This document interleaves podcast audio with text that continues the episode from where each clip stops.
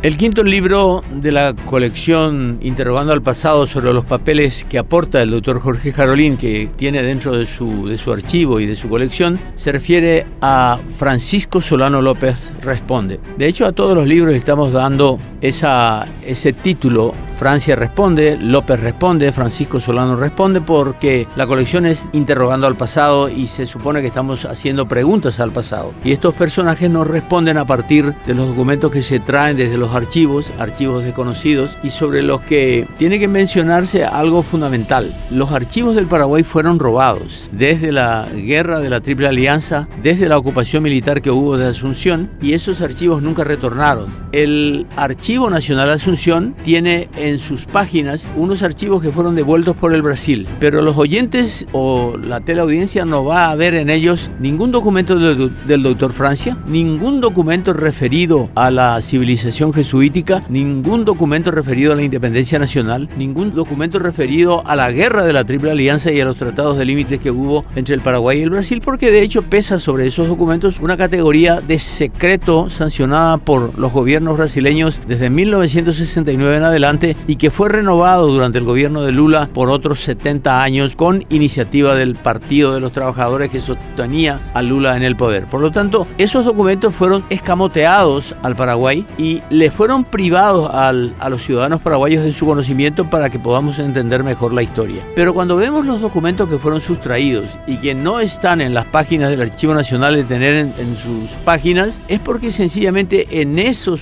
rubros, jesuitas, independencia, Francia, López, guerra, límites, están ausentes los documentos que hablan de los tesoros que tenía el Paraguay antes de la guerra y revelan claramente que la guerra de la Triple Alianza fue una guerra de rapiña, fue una guerra para robar al Paraguay, fue una guerra que permitió que los brasileños estuvieran durante siete años en un país devastado y sin ningún peligro militarmente hablando para nadie y se quedaron siete años para poder revisar porque tenían los papeles, todos los sitios que marcaban los lugares donde se tenían guardados esos tesoros. De manera que, para infelicidad de los buscadores de tesoros, se puede decir que muchos de aquellos grandes tesoros que teníamos fueron robados por el Brasil y esas cosas desde luego no figuran en ningún inventario. Sencillamente debería haber aparecido como producto de un reclamo de algún gobierno paraguayo que tuviera un poco más de dignidad, pero de eso no, no tuvimos nunca. Entonces, en este primer libro de Francisco Solano López, como en los demás anteriores, podemos chequear la de esos documentos históricos que hablan de estos grandes tesoros que le permitió al Paraguay armarse y tener medianamente antes del bloqueo de febrero de 1865 una capacidad acorde con las pretensiones de defensa que teníamos entonces.